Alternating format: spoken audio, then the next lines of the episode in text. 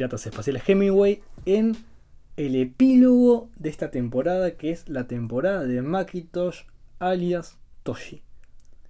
Y de Pedro y de Matilda. Y de todo este microuniverso. De la mafia de los atletas, de la, la, cofradía de los payasos, que no se reveló, pero bueno. me encantaba la palabra cofradía para meterla con algo, así que está. Em, somos los piratas espaciales Hemingway. Pablo es el pibe que estaban escuchando recién. El pibe que está hablando ahora es Germán. El epílogo de toda esta situación es que repasar los conceptos, hablar de qué es una, un punteo, una escalerita. Y finalmente un tratamiento de una Biblia. Eh, vamos a. ¿Perdón? Ah, bueno, yo sé que eso parece que tener una connotación fuerte, pero ya vamos a hablar de eso. Ya vamos a hablar de eso. Exactamente. Hoy no vamos a estar hablando tanto de metáforas o, de Toshi y su historia. Vamos a hablar más de algunos conceptos y, ver cómo podemos trabajarlo. vamos a empezar desde el principio. Repasando conceptos muy básicos porque por lo menos nuestra intención en las próximas temporadas ya centrarnos en tópicos muy específicos, de golpes de efecto, escenas y trabajar desde lo micro y ya escribir eh, con ustedes, escribir cosas. ¿sí? Esto es como la generalidad, conceptos muy base, que hay más conceptos bases, pero muy indispensables. Primero hablamos de lo que es un protagonista y un personaje pivotal, eh, más o menos que lo compone, el deseo, ¿no? Eh, la capacidad de hacer un cambio. Tomamos, por ejemplo, referencias de Camino del Oro, del Círculo de Van Harmon. Eh, ¿Qué, te quedó de eso? No, claro, me queda eh, la idea de que nos quedan cosas por explorar muy puntuales, porque eh, cuando hicimos el personaje de Toshi, nos quedamos con, un nivel de cosas que, es, en realidad, imagínense que nosotros dijéramos, bueno, vamos a agarrar esta historia que, que armamos ahora, que armamos a lo largo de estos meses, y vamos a convertirla en un producto final. Eh, bueno, habría que hacer un tratamiento profundo de Toshi. Habría que, que, No para que figure directamente en el guion, pero uno tendría que saber este, eh, a, qué, liceo fue, qué sé yo, cosas así. Todo tipo de detalles que, te vayan este, armando el personaje. Todo eso es fundamental porque hay toda una etapa de la estructura que no se ve en el guion, pero que es muy importante para hacerle, para que sea fidedigno, para que pues lo veas y, todo calce entre sí. Verosímil, esa es la palabra. Verosímil, esa era la palabra que, sí. que me la robaron. Eh, Eso y, tal, lo del el, el, círculo del que hablamos continuamente, este. Nuestro personaje siento que atravesó todas las etapas. Em, y, tal, no sé. Te tengo que puntualizar acá. ¿Qué? Te tengo que puntualizar acá. Porque no solamente tiene que un tratamiento puntual del personaje, no para un trabajo completado, sino para un primer borrador, sino que tiene que haber un tratamiento de todos los personajes al mismo tiempo. Todos los personajes. Todos, todos. Todos son parte del mismo que es lo que hablamos en el primer programa. A su vez, el proceso de la escritura de un guion cinematográfico, por decir algo, es un proceso que parece corto por la cantidad de palabras, pero que en realidad, primero es mayormente trabajo en escaleta, que es algo que vamos a hablar en poco tiempo. La escritura es generalmente poco tiempo, pero el trabajo completo de escritura lleva más o menos el tiempo que ya escribe una novela. Eh, no, no, es, eh, no nos engañemos a creer que podemos sacar guiones muy rápido, son procesos largos. Y, esto que trabajamos en toda esta temporada es un principio de idea o una sinopsis. Es una idea global que después hay que meterse adentro y hacerla cerrar de una forma coherente. Hay muchos mecanismos, como por ejemplo los mecanismos que ahora mencionaba Germán, con el círculo de Harmon y un montón de cosas que hablamos, sobre todo con el tratamiento de las fuerzas protagonistas y antagonistas. Después, claro, eh, seguimos hacia adelante, hablamos con, del incidente incitador y las perturbaciones, o las perturbaciones, y ¿qué, nos deja el incidente incitador? ¿Qué, qué es, qué es, Germán? El incidente básico del primer acto. El incidente incitador lo que apunta es a que el personaje se vea expulsado de su zona de confort.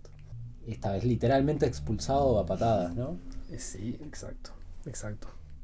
No, no tiene por qué ser un... Pero no fue únicamente la, la- no fue únicamente la paliza, sino el, Sí, No tiene... el, el clímax del primer acto.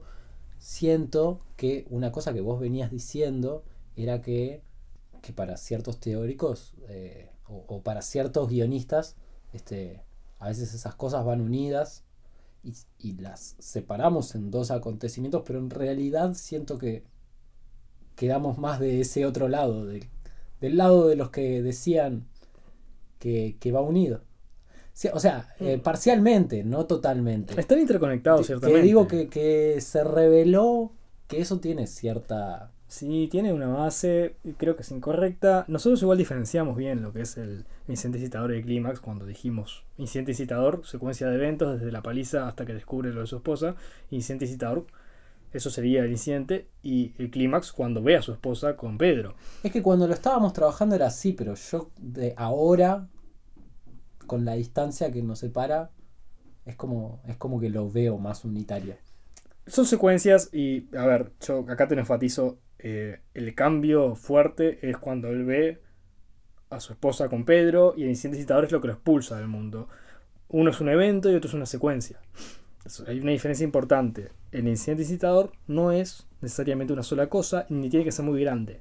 Puede ser una secuencia de cositas que deriven en algo o puede ser una cosa muy tonta que saque de foco al personaje. ¿Sí? Esto es clave. El clímax generalmente es una escena larga. Es una escena larga o una secuencia de escenas al final del primer acto, el clímax del primer acto. Esa es la diferencia. Eh, también es el cierre que- del primer acto, que bueno, ya hablamos, y, y el primer acto forma como una estructura introductoria. Después nos fuimos al punto medio. Y el punto medio que Está, el punto medio ¿Qué era, era? era más que la salida de la zona de confort, era el, el- el cambio palpable en, en el interior y en el exterior de este sujeto, en que este, su realidad se desmorona y tiene que cambiar la forma de actuar. y su mundo cambia. Cambia interna y externamente, no solamente él, sino el tono de toda la historia cambia. El, Exacto. el- el punto medio da lugar a la otra mitad de la historia, valga la evidente redundancia, en un tono más serio. Todo es más serio. Todo lo que está en juego es más grande que en la primera mitad. Y lo vamos a ver en todos lados. En novelas, en guiones, en series, en todo. Yo relativizo que, que justo en este caso tuvo tintes bastante cómicos. La segunda parte. Todo tiene Para mí, cómicos. pero, Pero- para mí la segunda parte de, la, de, Pero- la- de- de esto Fue oscuro. es, es- es- es fundamentalmente, digo, fue inintencionalmente cómico. Fue oscuro. Fue- yo entiendo que fue, tuvo elementos de comedia negra, pero fue oscuro. Fue un loco que fue, se convirtió en lo que luchaba, mató a palos a otro tipo, la relación con su esposa quedó afectada. Digo, eh, yo no sé si me reiría de eso. No, yo no me reiría, pero de que exista una mafia de atletas es como... Pero eso está presentado desde el principio. Ese es, ese es- ese es un gag que lo tiramos mm, de base. Esta historia es una historia muy, Yo por romper los huevos. muy graciosa. Porque al, fi- al Para final... nosotros, por lo menos. Al final, digo, lo que siento en este momento es que todo lo que hicimos fue extremadamente loco, que quedó bien, quedó bien ordenado.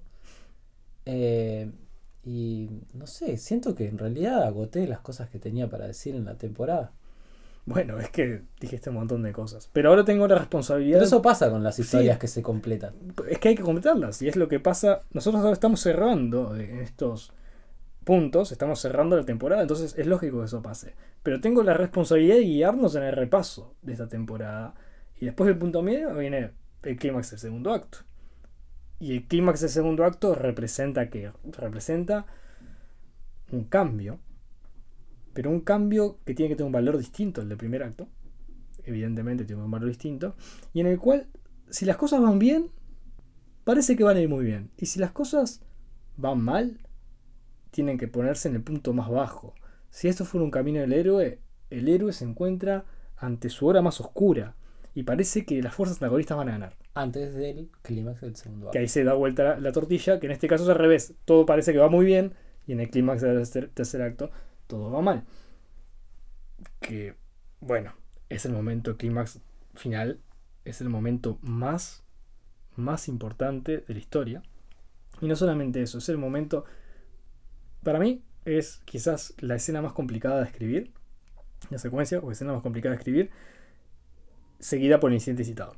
Y porque es el punto de máximo del conflicto y es el punto que responde la pregunta planteada en el primer clímax. Por eso lo que hablábamos de que la historia ya está escrita desde el principio, básicamente. Y después Germán se cierra las líneas argumentales. Está, sí, no, el, eh, capaz que sí, tratar esto de que el, el clímax del tercer acto, la escalada de violencia, nada, no, no fue fortuita, fue fue como decía Pablo recién, este, eh, necesariamente eh, contenida en ese primer... E, es la, tiene que, para ponerlo en una palabra, tiene que haber una correspondencia. Exacto, exacto. Y siento que tal, la paliza original es lo que revela la paliza final. Capaz que, capaz que no es muy artificioso hasta ahora. No sé cómo lo habrá vivido la, la audiencia. Es que, es que yo te, o sea, te estoy intentando compartir algo más o menos personal en este caso, que es onda, que yo escucho todo eso y originalmente me deja un poco de sabor a poco. Pero esa es una de las trampas que tiene la escritura. A veces cuando te deja una sensación de sabor a poco, algo eh, concreto y particular, tenés que retomo, esto es un repaso al final de todo, tenés que moderar tus expectativas. No en un sentido de hacer algo peor, sino en el sentido de que la, realidad y los productos buenos eh, no es que sucedan 10.000 cosas distintas, no es como que te tenga que eh, bombardear con acontecimientos distintos todo el tiempo, sino que tienen que tener efectividad los escasos momentos que vos elegís. Y eso es algo que a mí me cuesta adaptarme hasta ahora. Eh, en esto de, escribir. La escritura es eso, y lo estás escribiendo muy bien. Eh, es prácticamente una moraleja para la vida, lo que estás diciendo. Pero la escritura es eso, la escritura es lograr máxima efectividad. Nosotros en esta temporada pecamos, en cierta forma, de, de mencionar muy poco el motivo conductor de nuestro programa, nuestro referente en las estrellas, que es Ernesto Hemingway. Y, no es caprichosa la, presencia de nuestro patrón eh, en, esta conversación. Nuestra estrella. Nuestra estrella. No es caprichosa, porque Hemingway era un maestro en el efectivismo del lenguaje. En cómo pocas palabras deben comunicar mucho y lo bien escrito no es el volumen, sino la efectividad de cómo usamos las palabras. Y en la escritura audiovisual, en la escritura de guiones en particular, eso se ve expresado al máximo se ve muchísimo en cada renglón, se ve en el diálogo, que es una cosa que no hablamos en esta temporada, pero vamos a hablar en la próxima, que es una de las cosas más complicadas de hacer, el diálogo eh, cinematográfico. Y es justamente eso, moderar expectativas y efectivizar cada palabra. Acá, más generalmente es peor. Y esto tiene que habernos grabado. Más es peor. Cuanto más palabras de más tengamos, peor lo estamos haciendo y después de una revisión, ningún texto puede terminar con más palabras de cuando empezó. Y esto es un, esto es un mandamiento. Ningún texto después de una revisión puede terminar con más palabras de las que empezó. Yo que soy una persona que se resiste, que, que históricamente se ha resistido mucho a las estructuras, y llevado a aceptar esto como algo que tengo que, que, reconocer total eh, y convencidamente. Eh, hay, que reducir. Si vos, si vos pensás, si vos hiciste una escena y sucedieron, si sucedieron muchas cosas, es extremadamente probable de que muchas de esas cosas que sucedieron sean eliminables. Y más que eliminables, eh, necesariamente deben ser eliminadas para, para hacer algo de calidad. Es que siempre va a ser así. Y esto es otra cosa que, me parece que es una buena reflexión. Porque pará, o sea, pensar un espectador, un espectador se aburre, o sea, por más cosas que sucedan, si suceden muchas cosas, que es como para decir, oh, no quiero aburrir al espectador, pero las cosas no tienen sustancia, se va a aburrir el doble de lo que se hubiera aburrido en otro caso. El conflicto, lo que hablábamos hoy, el conflicto no asciende, como mencionamos hace unos minutos, el conflicto se estanca, hay, como hablamos en otros programas, los no eventos, los no cambios en el ritmo. Y es una moraleja que puedo, puede ser una moraleja final hasta de una serie de temporadas. Efectividad en el lenguaje, menos palabras mejor. Y en esta etapa que no estamos escribiendo, es una cosa que tenemos que tener presente desde ya. Reducir al mínimo, siempre pensar en que las grandilocuencias y las grandes palabras son señales de mala escritura. Y que, como dice Germán, que se resistió mucho tiempo a la escritura, yo también lo hice eh, antes de empezar mi carrera profesional. Y ese es un problema. hay que abrazar la estructura. Y hay que abrazar la estructura aunque no lo usemos, porque yo puedo creer que hay mucha gente que no quiere atarse a las estructuras, pero nadie puede ser un buen escritor sin conocer la estructura de P a P y después decidir qué hacer con ella. Sucede por inmadurez y por este rebeldía. Por rebeldía. Por rebeldía, que nos pasó a, todos. Que, es buena la rebeldía, pero no la rebeldía de, un pendejo que no sabe nada, sino la rebeldía de alguien no es buena la rebeldía de un pendejo que no sabe nada, sino la rebeldía de alguien que sabe conscientemente a lo que se está enfrentando. Han habido obras que por pelearse contra las estructuras han hecho cosas revolucionarias. Curiosamente, las personas, los autores de esas obras, fueron inequívocamente todos maestros de la estructura. Precisamente. Yo quería decir, em, para la siguiente temporada vamos a tratar los golpes de efecto Vamos a hacer escenas, vamos a hacer diálogos. Vamos a ir a, lo, local. Ahora fuimos a lo general para dar una perspectiva muy global de cómo es esto, una sinopsis, de todas las cosas muy globales. Pero como dice Germán, vamos a ir a lo específico. Y, y capaz que también me gustaría cerrar esto con una encuesta. No con una encuesta abierta que toma 10 minutos de, de llenar y que te pregunta tu nombre y esas porquerías, sino con una encuesta de es decir, bueno, pueden ser distintas cosas. La que se me ocurrió a mí hasta ahora es, eh, ¿se continúa trabajando sobre la historia de Macintosh o no? No dije que... Yo tengo mi opinión, o sea, no, digo, no, voy a intervenir. No, digo que... No la, la pregunta sería, ¿te interesa la historia de Macintosh o no? no? No sé si para continuar o no, pero digo, como fue interesante o no. Porque siento que, que tenemos decidido ya que la segunda temporada no va a volver este personaje, esta historia, pero queremos... Lo mejor sería saber si, estuvo buena o no. Me, parece, me parece la, la, sinopsis de Macintosh, me parece que es eh, deseable. Creo que, repito, Macintosh fue una demostración por el absurdo de que hasta las cosas más ridículas con estructura funcionan. Y ni siquiera una estructura puntillosa, sino una estructura muy global. Pero bueno, me parece que para ir redondeando no solamente este capítulo en específico, sino también la temporada, vamos a volver pronto. Creo que un poco el objetivo de Piratas Espaciales y de nuestro patrón en las estrellas, Hemingway Ernesto, es darnos a nosotros mismos y también a ustedes herramientas para escribir mejor. Y si no para escribir mejor, herramientas para entender mejor las cosas que nos gustan tanto y que vemos y entender un poco cómo funcionan. Y nuestra misión en esta primera temporada, en cierta forma, fue atacar las generalidades. Pero deseablemente en el futuro vamos a hacer un camino que nos va a llevar a cosas mucho más maravillosas y específicas y presuntamente divertidas. Seguro. Inevitablemente. Inevitablemente. Esto fue Piratas Espaciales Hemingway en su temporada 2020. Espero que haya sido de su agrado. Eh, y Infelices fiestas para todos.